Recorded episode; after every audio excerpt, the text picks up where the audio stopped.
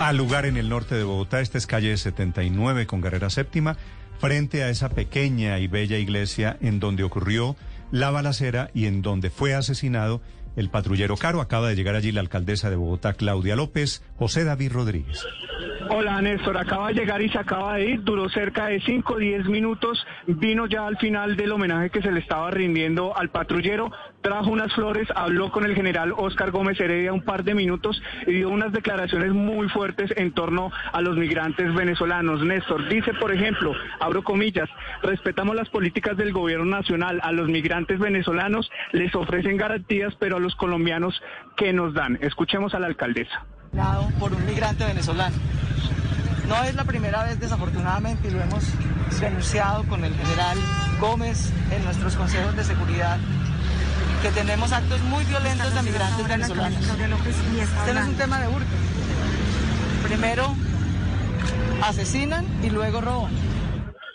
También dice Néstor y oyentes, abro comillas, no quiero que se entienda como xenofobia, pero, lo son, pero los hechos son tosudos y demuestran que hay una minoría de migrantes venezolanos que son un factor de violencia en la ciudad.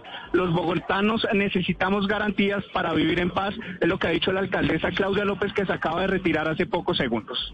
Sí, que primero asesinan y luego roban. El doctor Hugo Acero es el secretario de Seguridad en Bogotá, encargado de estos temas. Doctor Acero, buenos días.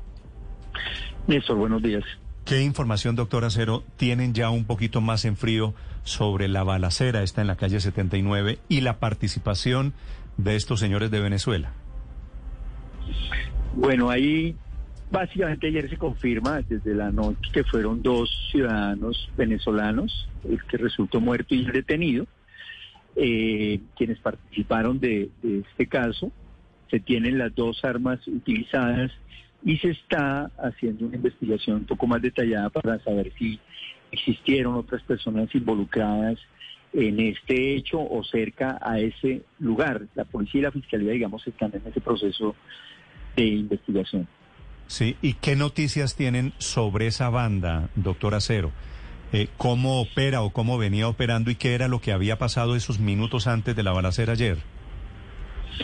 El, el relato que se da precisamente de uno de los patrulleros que participó precisamente de esa requisa, fueron dos patrulleros que solicitan por sospecha eh, la requisa de estos dos ciudadanos extranjeros que estaban ubicados en la parte occidental de la 79 con séptima y, y de manera muy rápida uno de ellos desenfunda un revólver y le dispara en la cara precisamente a nuestro patrullero Edwin Caro, joven que lleva apenas cuatro meses en, la policía. Eh, y se hace básicamente por sospecha de, requisa y lo hacen los dos los dos policías. El, el acompañante del, patrullero muerto da de baja a uno de los delincuentes y posteriormente con el apoyo de otros policías, inclusive guardaespaldas, detienen al, al, otro a la otra persona que participó ya sobre la 80 con bajando por la 80 abajo la secta. Doctor Acero, los dos, el, el que dispara el parrillero y el conductor, ¿ambos iban armados? Sí, los dos tenían eh, armas de fuego. ¿Los dos venezolanos?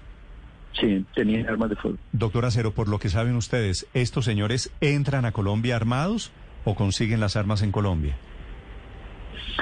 Pues digamos que el mercado de armas es también un mercado en Colombia dinámico e inclusive eh, ya hoy no solamente están utilizando armas de fuego que se consiguen precisamente en el mercado local, seguramente por, por, por, por migración ilegal algunos de ellos pueden ingresar con este tipo de armas, pero no solamente están utilizando armas de fuego, sino también están utilizando armas de fogueo y allí hemos venido avanzando con el gobierno nacional para que haya una reglamentación estricta, no solamente en términos de, tenencia, sino también en comercialización y venta de este tipo de armas que están siendo utilizadas especialmente para hurtos. Doctor Acero, en esa zona de Bogotá, bueno, en varias zonas de Bogotá, pero le hablo en particular de lo que pasó ayer han venido aumentando las denuncias de, robos, de hurtos, de otro tipo de delitos. Le hablo de los barrios, eh, particularmente el Nogal y los barrios cercanos.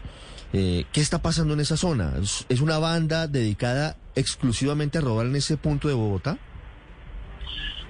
Hay sectores, digamos, de la ciudad en donde de, de hecho hemos venido trabajando con las comunidades y los comerciantes. Eh, me he venido reuniendo precisamente con comerciantes de la zona T y con la zona de Rosales y mirando, y desde luego de muchas zonas de la ciudad, del sur, de Poza, de otros lugares, mirando este tipo de temas y trabajando con ellos para mejorar la, digamos, los, el tema de seguridad conjuntamente con policía y alcaldías locales. En esta zona, el día de ayer, se habían reportado dos hurtos y parece que uno de los hurtos tenía relación con las personas que finalmente uno de ellos fue dado de baja. El caso de Andrés Santamaría, el expersonero de Cali, ¿tiene que ver con esta banda? ¿Estos dos hombres le habían robado a él el celular? La primera declaración y lo que me mencionó él, porque ahí estuve en el sitio, es que él creía que efectivamente este, estas dos personas eh, habían, eh, habían sido quienes finalmente le robaron el celular a él.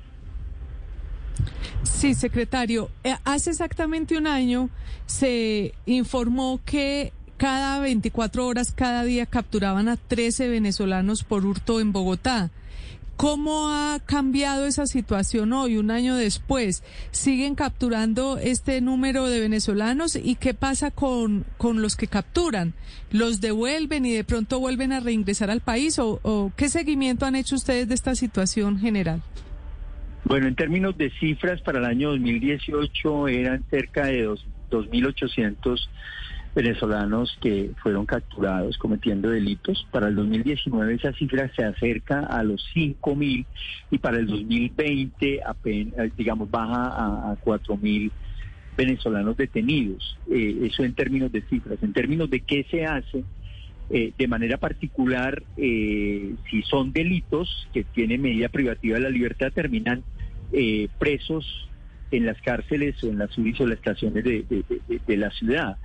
Eh, si ha cometido el delito y el delito es escarcelable, hay una medida que le permite a Migración Colombia inmediatamente deportar a estas personas que se detuvieron cometiendo un delito, que no quedaron privadas de la libertad, pero se les puede deportar a, Venezuela y eso es lo que hace Migración Colombia en conjunto, desde luego, en conjunto con las autoridades de policía. Secretario, ¿ya está identificado el detenido luego del asesinato del patrullero Caro en el norte de Bogotá? detenido y se está haciendo todo el tema de identificación, pero además mm. hay un proceso de investigación eh, tratando de mirar si habían otras personas involucradas eh, con estas dos personas que mm. participaron de los hechos de ayer. Sí, y eso es posible. Hay pistas que permiten deducir que detrás de estas dos personas hay una banda más grande dedicada a este tipo de hurtos en el norte de Bogotá. Lo hemos hecho en otros casos, lo hemos hecho en otros casos. Allí la policía y la fiscalía no descartan, digamos, este tipo de relaciones, particularmente porque los hurtos, en, el caso de los celulares, están ligados también a estructuras criminales y, este no es un caso que, no se vaya a investigar de esa manera. Y dan resultados, pero como digo, apenas se está mirando por parte de la policía y la fiscalía si existieron hoy otras personas que hubiesen podido estar con ellos en la zona. Sí, secretario, pero realmente, ¿qué es lo que está pasando con el tema de la seguridad? Y se lo digo porque en las últimas 36 horas hemos tenido que registrar, por ejemplo, una mujer a la que le rompieron un, brazo después de que la atacó un ladrón. Eh, antes de ayer fue atacada una pareja con cuchillo en una calle, la balacera anoche, el robo de carros. ¿Realmente qué es lo que está pasando? Porque la, la, la sensación de percepción de inseguridad no es percepción. Hay inseguridad, estamos con miedo.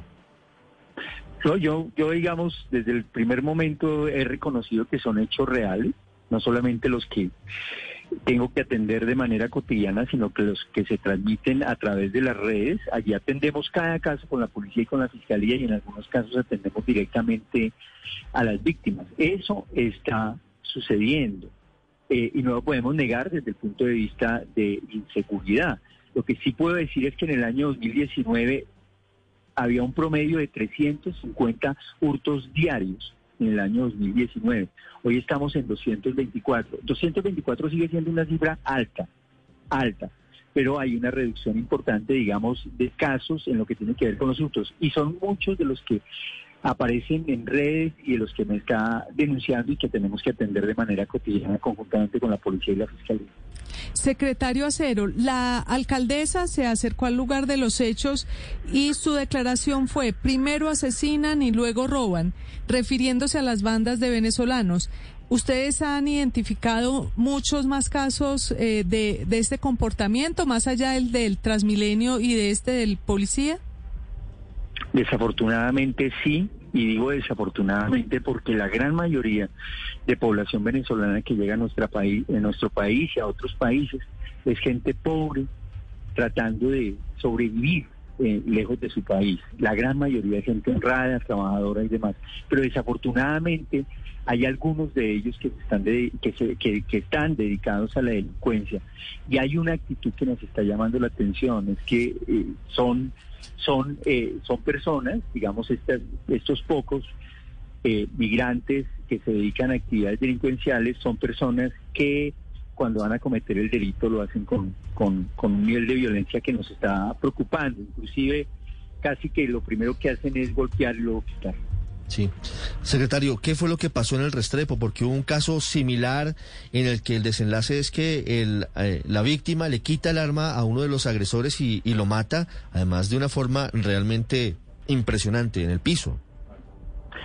Ahí, ahí eh, digamos, son tres ciudadanos que retiran un recurso en la zona de Palo Quemado y en la zona de Restrepo son abordados por dos delincuentes en moto eh, le disparan a uno de los ocupantes del vehículo, a los ciudadanos que habían sacado plata, uno, de ellos termina lesionado con arma de fuego en la pierna. El conductor le echa el carro a la moto, eh, ahí sale un delincuente lesionado, los dos pasajeros, uno de dos pasajeros que iban en el vehículo se bajaron y desarmaron en forcejeo, eh, desarmaron, eso es lo que nos dicen, presuntamente desarmaron al delincuente y presuntamente también que con la misma arma terminaron matándolo. Total, resultados queda una persona que iba a ser asaltada, herida con arma de fuego en la pierna, un delincuente eh, muerto y otro detenido que termina lesionado precisamente por, por la manera como el vehículo eh, Doctor lanzado contra la moto. ¿En ese asalto, en el fleteo, en el Restrepo, también hubo venezolanos? No, en este caso, en este caso, eh, primero no tengo la información detallada sobre los dos, sobre los dos delincuentes que participaron. Es el doctor Hugo Acero, que es el secretario de Seguridad en Bogotá, 7 de la mañana, 40 minutos. Doctor Acero, gracias por estos minutos, gracias por contarnos lo que saben las autoridades. Con mucho gusto, Néstor. Feliz día para ustedes, sus oyentes y los demás periodistas de la mesa.